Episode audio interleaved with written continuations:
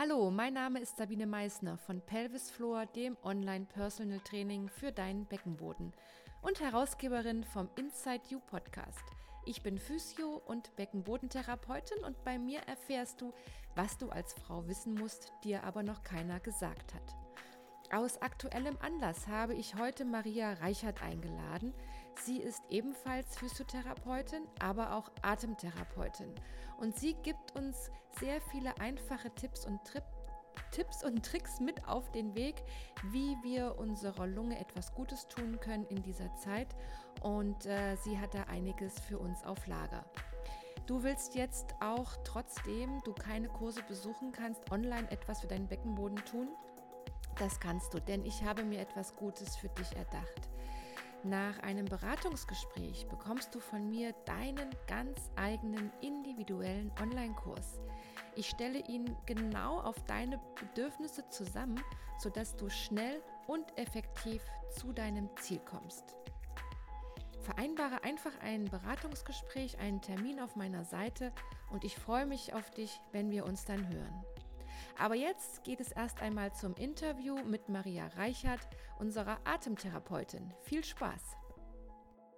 Herzlich willkommen zu einer neuen Podcast-Folge. Und heute begrüße ich aus aktuellem Anlass Maria Reichert in meinem kleinen Podcast-Studio. Und äh, ich kenne Maria über, über Facebook. Wir haben uns da kennengelernt. Wir sind beides Physiotherapeuten, beschäftigen uns auch mit dem Beckenboden. Und Maria hat zusätzlich noch eine Atemtherapie-Ausbildung. Und das ist natürlich in Zeiten von Corona ganz wichtig. Und da habe ich mir gedacht, ich interview die Maria einfach mal, was sie so jetzt auch mitbekommt und wie wir mit unserem Atem uns, äh, wie wir das unterstützen können, dass unser Atemsystem gut funktioniert und falls wir eine Grippe oder einen grippalen Infekt oder im schlimmsten Fall Corona kriegen sollten, wie wir uns selbst über Atemtherapie gut unterstützen können, wie wir uns selbst helfen können und vielleicht auch noch unsere Familienmitglieder irgendwie zu unterstützen.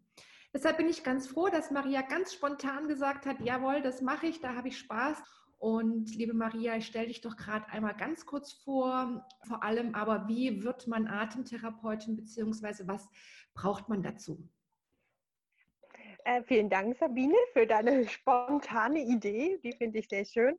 Ja, mein Name ist Maria Reichert. Ich bin Physiotherapeutin Therapeutin seit 2003 und seit 2012 hat mich das fasziniert, welche Möglichkeiten eigentlich die Atemtherapie so bildet, bietet. Und ähm, die ist ja nicht nur was für Patienten, die ähm, Atemwegserkrankungen haben, wie ein Asthma oder ein COPD oder eine Lungenentzündung oder verschiedene äh, chronische Bronchitis oder einfach auch sehr starke grippale Infekte, äh, wichtig, sondern gerade jetzt zeigt sich halt einfach auch, dass man sehr viel vorbeugen kann eigentlich, um zum Beispiel die Gefahr einfach einer kommenden Pneumonie, eine Lungenentzündung praktisch ein bisschen äh, vorzubeugen, ein bisschen zu unterstützen.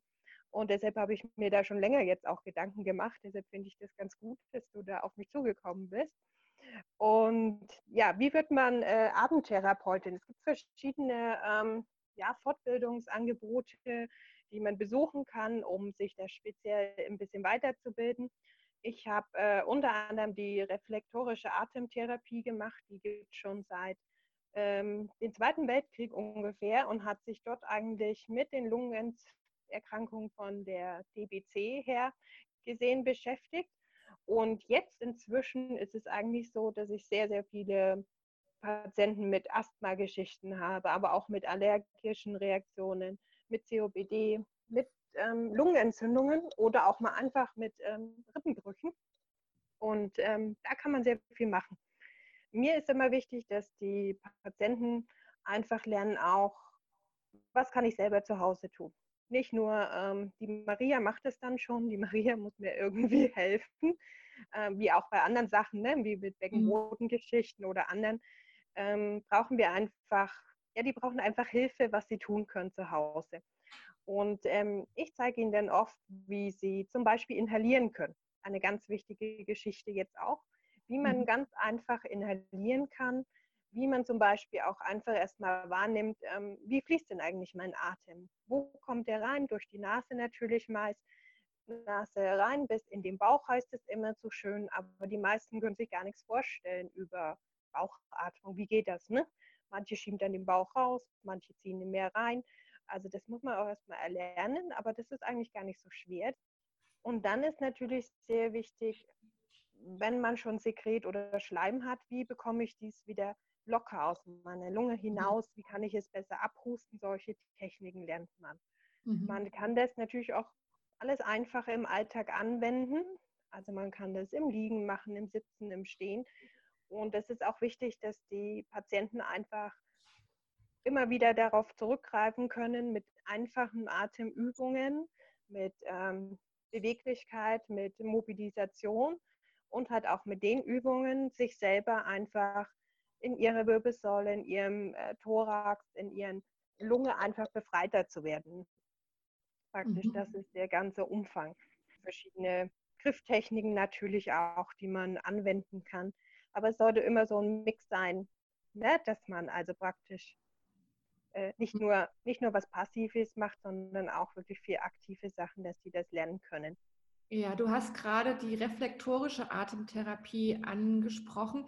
Was kann man sich denn darunter vorstellen? Also reflektorisch heißt einfach, ich kann äh, mit verschiedenen äh, Griffen, also manuellen Griffen, die Muskulatur dazu bewegen, dass sie sich entspannt, dass sie aber auch aktiviert wird und dass dadurch die Atmung vertieft wird.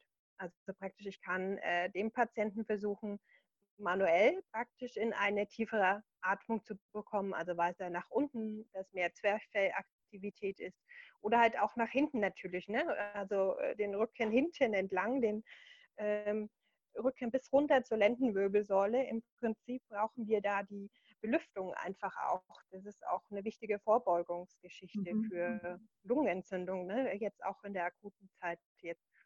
Das ist praktisch wichtig und das schult äh, die reflektorische Atemtherapie. Das ist das, was ich mache, praktisch an dem Patienten und dann kriegen die entsprechend die Übungen, Atemübungen, Atemtechniken, ähm, einfach auch Alltagssachen, ne, was sie zu Hause machen können, äh, dann mit an die Hand, was sie dann tun. Ja, diese reflektorische Atemtherapie hört sich sehr spannend an. Kann man das denn auch selbst machen oder braucht man da eine Therapeutin so wie dich dazu? Also man kann manche Sachen alleine tun, natürlich auch die, ich kann verschiedene Griffe zeigen äh, dem Patienten, wie er selber zum Beispiel seine äh, Zwischenrippenmuskulatur selber äh, lockern kann, natürlich auch. Aber auch solche Übungen wie Klopfungen und Klatschungen im Prinzip, um das Sekret zu mobilisieren. Ähm, es gibt ein paar Übungen auch, dass man an seinen Zwerchfell kommt, selber das ist immer ein bisschen schwierig. Das kommt immer ganz darauf an, äh, wie fähig ist der Patient und ähm, also man braucht dann schon eine Anleitung und um das genau. dann selbst machen zu können. Also das können wir uns jetzt nicht so einfach aus dem Video rausziehen und sagen, okay, ich mache das jetzt, sondern die Anleitung wäre da einfach auch schon wichtig. Genau, also von, ja, man kann sich schlecht über Videos rausziehen. Mhm. Also man kann sich natürlich viele Atemübungen rausziehen, aber so das Manuelle natürlich nicht. Und das erlernen die uns einfach die Patienten, die zu mir kommen. Die kommen immer einmal die Woche, manchmal auch zweimal, je nachdem, wie äh, schwierig es ist. Und das natürlich über eine längere Zeit, natürlich sehr viel über Herbst und Winter, im Frühjahr manchmal noch hinein. Sommer ist meistens immer nicht so. Da haben die mhm. meistens weniger Probleme.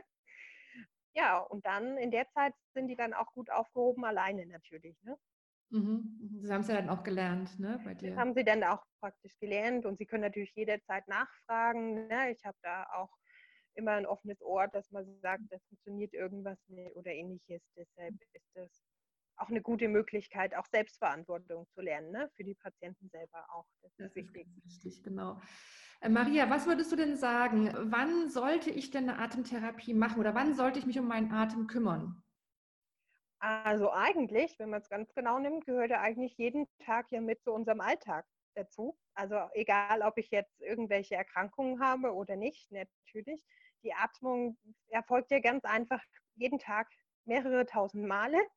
hindurch und jeder von uns kann eigentlich was tun, dass er sich einfach mal fokussiert auf seinen Atem, dass er praktisch mal bewusst einatmet, versucht bis in den Bauch äh, Luft hineinzulassen und dann natürlich auch lange, lange wieder ausatmen kann. Und das kann man einfach unter dem Tag auch machen, einfach um einfach auch sein Zwerchfell zu aktivieren, zu äh, kräftigen. Ne? Das kann man ja schlecht wie äh, jetzt eine Übung für den Arm oder Beine machen. Da muss ich schon über den Atem gehen und das ist eine super Möglichkeit auch jetzt im Prinzip. Und was für eine Übung würdest du da vorschlagen? Also du hast gerade das lange Ausatmen angesprochen. Genau, also eine ganz einfache Übung ist, die jeder machen kann, egal ob ich sitze, liege, stehe oder sogar auch beim leichten Spaziergang. Beim Joggen wird es nichts mehr. Mhm. Also ist, ist es etwas schneller, aber eher in ruhigen Phasen. Es ist praktisch, äh, man atmet durch die Nase ein, mhm. stellt sich vor, der Luftballon füllt sich, dadurch drückt es das äh, Zwerchfell nach unten, hält dann ganz kurz die Luft an, einen kleinen Moment, so zwei Sekunden, und lässt dann lange die Luft wieder ausströmen, entweder durch die Nase oder durch den leicht geöffneten Mund. Also die Lippen liegen dann nur ganz leicht aufeinander und die Luft strömt praktisch äh, durch die Lippen aus. Und zwar sehr lange. Sagen wir mal, hm, ich atme vier Sekunden ein, mache dann ungefähr zwei Sekunden eine Pause und versuche auf sechs bis acht Sekunden wieder auszuatmen. Ähm, also die verlängerte Ausatmung ist schon mal ein Punkt, was wir jetzt eigentlich, jetzt vermehrt vielleicht, aber prinzipiell auch ja eigentlich immer machen könnten, um unseren Atem wahrzunehmen und unsere Atemmuskulatur zu stärken. Ist das so richtig? Also es geht eigentlich darum, dass man den wirklich immer so macht, weil das natürlich auch ähm, einen äh, beruhigt, auch äh, den Stress abbaut, also den wir alle haben, aber auch mal einfach äh, den Fokus auf sich selber richtet, was jetzt auch sehr wichtig ist. Und mit einer langen Ausatmung, die eigentlich auch sehr natürlich ist, wir die bloß leider verlernt haben mit unserer äh, modernen Welt. Also wir atmen ja alle sehr, sehr, sehr oberflächlich und sehr schnell, ne? meistens nur in den Brustkorb. Und durch diese äh, Richtung Bauchatmung mit einer langen Ausatmung schule ich natürlich auch mal wieder einfach die physiologische Atmung mhm. ähm, praktisch auszuführen. Und die ist wichtig für jeden Einzelnen und auch natürlich für jeden Patienten. Mhm. Und was hat die Atempause da zu suchen? Das ist eigentlich eine ganz natürliche äh, physiologische ähm, Atmungssache mit. Wir atmen praktisch ein, machen zwei Sekunden Pause, atmen wieder aus und machen wieder zwei Sekunden Pause. Das ist praktisch der normale physiologische Ablauf der Atmung, der aber bei uns eigentlich ja, sehr stark abhanden gekommen ist. Ah ja. Man nimmt ihn natürlich auch nicht bewusst äh, wahr, ne? Weil man sich darauf nicht fokussiert im Alltag. Du hast auch angesprochen, also wir haben ja jetzt schon erstmal eine Übung, die wir jetzt vermehrt, aber auch sonst immer machen können, die verlängerte Ausatmung, die uns zum einen beruhigt, äh, den Stresslevel senkt, aber auch Fokus auf uns selbst gibt und den Atemmuskel, das Zwerchfell trainiert.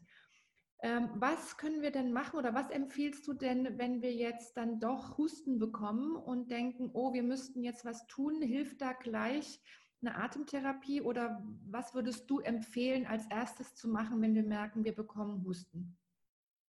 Also man muss natürlich erstmal unterscheiden, ist es ein äh, trockener Husten, wie es jetzt äh, bei dem Covid-19 ja auch oft erstmal am Anfang äh, so gestartet wird oder ist es schon ein Husten, der einfach auch schon äh, Sekretschleim vorbringt? Ne? Das ist schon mal auch ein Unterschied. Wichtig ist, dass man bei beiden Fällen, sofern möglich, in Bewegung bleibt. Also es reicht auch mal einfach ein leichter Spaziergang oder einfach vorm Fenster stehen und ein paar leichte Übungen zu machen, dass der Körper in Bewegung bleibt. Das ist ganz wichtig.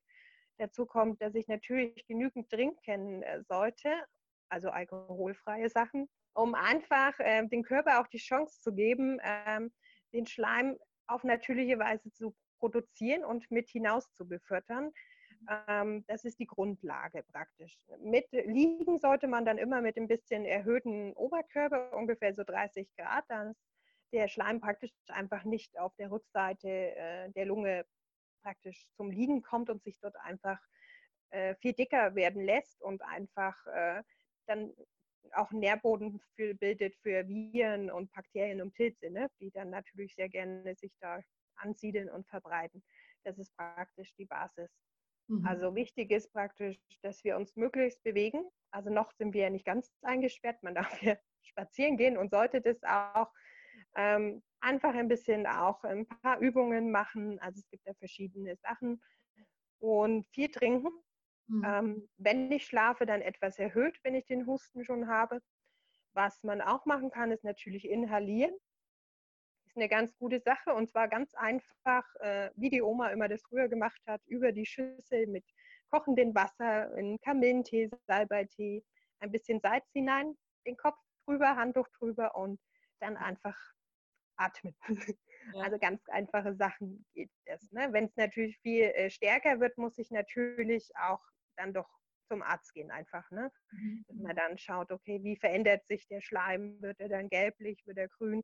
Also dann braucht man auf jeden Fall den Arzt. Also wenn ich sehe, mein Schleim ist gelblich oder grün, heißt das eigentlich, ich sollte mich mal beim Arzt vorstellen. Genau, weil dann oft einfach äh, schon ein Anzeichen da sind, dass entweder Bakterien oder halt auch einfach Viren schon äh, da einfach anfangen, ein bisschen aktiv zu werden. Und dann braucht man manchmal einfach Medikamente auch, die das Ganze mit unterstützen. Mhm. Also ganz wichtige, eigentlich wichtige Information jetzt auch für uns, ja, dass, dass wir doch schon einiges machen können, äh, wenn der Husten im Anmarsch ist und natürlich auch zu schauen, wie sieht der Schleim aus, ja, und dann zu entscheiden, okay, das ist jetzt der Fall für den Arzt, der das ansehen muss, beziehungsweise das irgendwie medikamentös unterstützt werden sollte. Wie siehst du das mit diesen Inhaliergeräten? Ähm, also da gibt es ja so verschiedene aus Plastik und so weiter. Würdest du das auch empfehlen oder sagst du eher, der Topf mit dem, mit dem Sud und dem Handtuch über dem Kopf reicht oder ist besser oder schlechter? Also äh, ganz äh, banal gesagt, die Schüssel mit dem Handtuch drüber ist für die äh, normale Bevölkerung völlig ausreichend.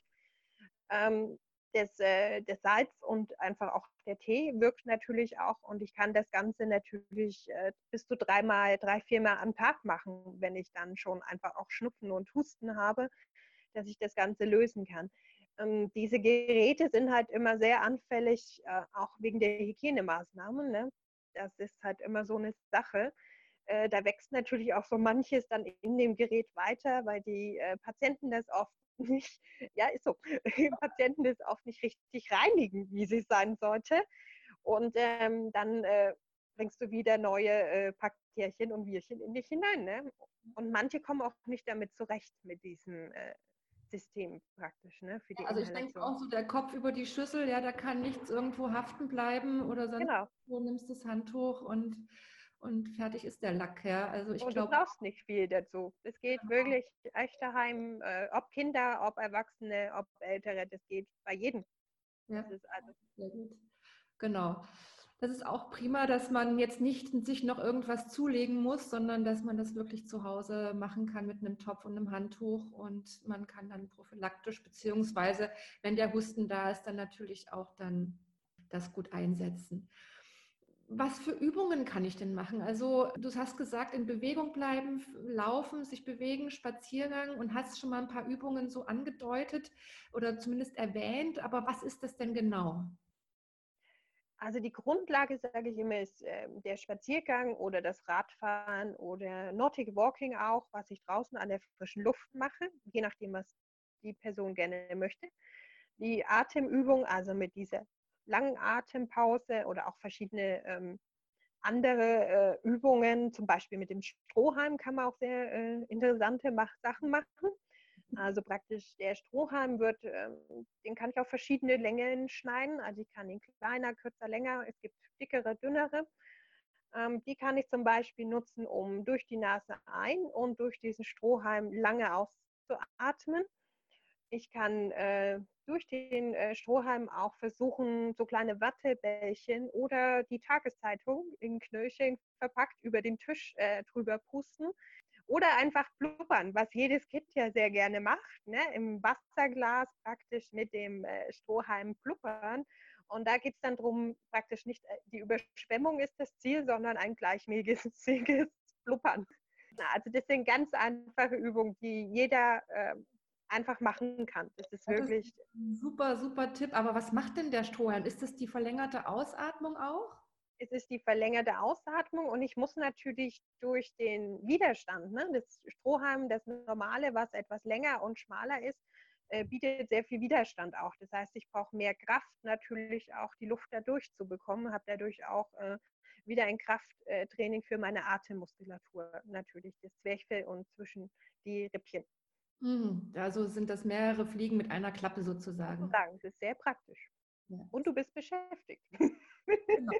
Das ist bestimmt für die Mamas, die uns zuhören mit Kindern, äh, ein sehr guter ja. Tipp, ähm, die ja. Kinder dann doch nochmal damit zu beschäftigen und gleichzeitig noch was Gutes für die Lunge und für die Atmung zu tun. Das ist sicher genau. ein super Tipp. Genau. Ähm, und was würdest du an körperlichen Übungen raten? Also alles, was ich natürlich auch kenne aus verschiedenen äh, Bewegungen, die man so aus Kursen kennt, für Rückentraining, für äh, Ganzkörpertraining. Yoga ist natürlich auch eine schöne Variante. Ähm, da ist der, die Atemgeschichte eh mit da dabei. Und es geht darum, dass ich natürlich einfach meinen Rücken beuge, strecke, äh, drehen zur Seite, neigen zur Seite, dass ich sowas kann ich immer kombinieren mit der Atmung. Und ähm, es geht einfach auch daheim kann das im Notfalls auf dem Stuhl machen, ich kann es im Stehen machen, ich kann es auch mal einfach beim Spaziergang machen oder vor dem offenen Fenster, wenn ich gerade nicht rauskomme. Mhm, mhm. Das heißt auch einfach so Dehnübungen. Und wann, wann würdest du dann die Atmung, oder beziehungsweise wie würdest du die Atmung dann einsetzen? Also wann ein, wann ausatmen? Also wenn ich in die Richtung, sagen wir, wir neigen unseren Oberkörper jetzt mal nach rechts. Wenn ich den Oberkörper nach rechts neige, atme ich ein und wenn ich zurückgehe, atme ich wieder aus. Mhm. Also, das geht dann natürlich auch beim Drehen praktisch. Mhm. Ne? Oder wenn ich mich nach vorn beuge, also oder auch wenn ich sage, ähm, ich möchte einfach nur meine Arme bewegen, wenn es mir ein bisschen schlechter geht, das ist auch eine gute Variante. Im Bett zum Beispiel, also mit erhöhtem Oberkörper, ähm, den rechten Arm zu heben, beim Einatmen anheben, beim Ausatmen wieder runter. Also man kann sowas Einfaches auch machen, wenn ich ein bisschen kränker schon bin. Ne? Das machen die im Prinzip auch äh, äh, auf den Krankenhausstationen als vorbeugende Maßnahmen, ne? dass man da als Unterstützung. Das kann ich natürlich auch zu Hause machen. Mhm. Ja, auch mit Fieber im Bett liegt und so weiter und sich eigentlich gar nicht mehr so richtig rühren will, ist es ja auch wichtig, dass man immer mal seine Lage wechselt, ne? so wie du es gerade gesagt hast, ja. also mit erhöhtem Oberkörper und dann mal auf die Seite, mal nach links und rechts sodass und auch mal hinsetzen, sodass einfach die Lunge dadurch auch immer wieder von allen möglichen Seiten belüftet wird. Und dann dabei noch eine Atemübung zu machen, ist dann, glaube ich, auch ganz gut. Genau, das ist also auch wichtig, wenn es mir wirklich viel, viel schlechter geht, ne, dass ich erhöhte Temperatur bis Fieber habe und merke, äh, ich habe wirklich viel Schleim angesammelt, der wirklich Schwierigkeiten macht, rauszukommen, dann ähm, brauche ich natürlich einfach Lagewechsel, dadurch, dass ich äh, dann einfach der Schleim besser lösen kann von den Wänden dieser kleinen äh, Lungenbläschen praktisch, also nicht nur auf dem Rücken liegen oder auf seiner Lieblingsseite, sondern wirklich auf Rückenlage, Seitlage, Bauchlage wieder zurück. Äh, auch mal sitzen einfach, weil der Kreislauf freut sich dann auch mal, wenn er ein bisschen äh, Unterstützung bekommt. Das ist also auch sehr wichtig. Und dann kann ich natürlich ganz einfach solche Atemübungen machen. Sei es nur, ich atme ein und versuche lange auszuatmen wenn ich praktisch das strengt mitunter halt auch schon anderen, aber es reicht auch. Mhm. Und ich mhm. kann natürlich auch sagen, ich mache jetzt nur drei, viermal, fünfmal und dann mache ich eine Pause und versuche es dann weiter. Mhm. Und was sagst du zum Schleim? Sollen wir den abhusten, raushusten, also in ein Taschentuch oder schlucken? Also wenn er sich freiwillig rauskommt, auch mit Übung ein bisschen mehr, auf jeden Fall äh, raus damit. Ja, weil das einfach auch ähm, das Schleim und das Husten ist einfach nur die, ein Reinigungsprozess unserer Lunge. Das ist ganz normal. Und äh, die Lunge möchte einfach, dass dieser Schleim natürlich auch rauskommt aus ihr. Und deshalb husten wir. Und äh, es ist wirklich wichtig, das raus in Taschentuch und das natürlich weg. Äh, nicht rumliegen lassen, ne, weil die leben da auch noch ein bisschen weiter. Ähm, danach natürlich die Hände waschen, ganz normal die Hygienemaßnahmen aber und bloß nicht einhalten. Ne? Das ist wirklich sehr äh, schwierig, wenn ich den Husten unterdrücke, dann kann das Sekret natürlich auch nicht rauskommen und dann kann es sich einfach auch äh, zäher gestalten und dann wird es natürlich immer schwieriger und natürlich viel trinken in der Zeit. Mhm. Also und hast du noch einen Tipp, ähm, wenn es dann so ein trockener Husten ist und man kommt in so eine Hustenattacke, ja, und man kommt nicht mehr raus und man hustet und hustet und der Kopf wird schon ganz rot. Ähm, gibt es da eine Hustentechnik, die man anwenden kann, um den Schleim auch hoch zu transportieren? Kannst du uns da was raten? Also zum äh, Schleim lösen und hochtransportieren kann ich verschiedene Klopfungen machen. Also ich nehme praktisch meine Faust und äh, klopfe damit auf das Brustbein und auf die Rippen von entlang Brustbereich. Damit kann ich sehr viel ne, vorne entlang, da kann ich sehr viel einfach mit unterstützen, mit rausbekommen. Äh, Wärmewickel, also Handtücher, die äh, feucht warm sind oder dann noch eine Wärmflasche drauf, die äh, befördern das Ganze auch besser mit ab. Das ist alles so als Hilfemaßnahme natürlich auch. Ähm, wenn es ein trockener Husten ist, äh, der praktisch so in der Luftröhre selber hinten entlang im Rachenraum ist, dann ähm, ist oft Honig ein sehr gutes Mittel, wenn ich das in meinen Tee oder in die Milch oder ähnliches ähm, gebe, um das Ganze ein bisschen zu beruhigen, die Schleimhäute praktisch einfach zu unterstützen. Mhm. Da also, ein bisschen Acht gibt. Mhm, mhm. Und ist es besser, sich zu, mehr zu räuspern, als dann gleich zu husten? Ähm, das macht der Körper eigentlich ganz automatisch. Wenn er dieses Räuspern ist ja praktisch nur so ein ähm, ja, Starten des Ganzen, also praktisch dieses Vorholen aus den Kammern hinten sozusagen. Und äh, dann klappt das mit der Zeit. Also man darf das auch räuspern, man darf auch äh, ja, für kleine husten und dann kommt, merkt man schon, wie sich das Ganze auch mehr löst und lockert und dann kann man natürlich abhusten mhm. im Prinzip. Mhm. Genau. Und wichtig ist natürlich äh, jetzt, weil es ansteckend ist, in die Armbeuge oder ins Taschentuch natürlich zu husten. Ähm, ohne Virus äh, wäre es auch ganz gut, wenn ich einfach den Kopf zur Seite drehe und zum Beispiel meine Arme vor dem Bauch verschränke, um das Ganze ein bisschen zu unterstützen, wenn es also länger dauert, der Hustenanfall sozusagen, dass das Ganze ein bisschen entspannter ist äh, für den ganzen Körper und auch äh, für den Beckenboden. Ne? Ich wollte es gerade sagen. Verkehrt. Genau. Lieblingsthema. genau. Also der braucht ja auch, ne? weil äh, oft werden ja die Beschwerden dann einfach stärker. Ne? Wenn man viel Husten hat, dann wird das Problem natürlich im Beckenboden auch ein bisschen stärker.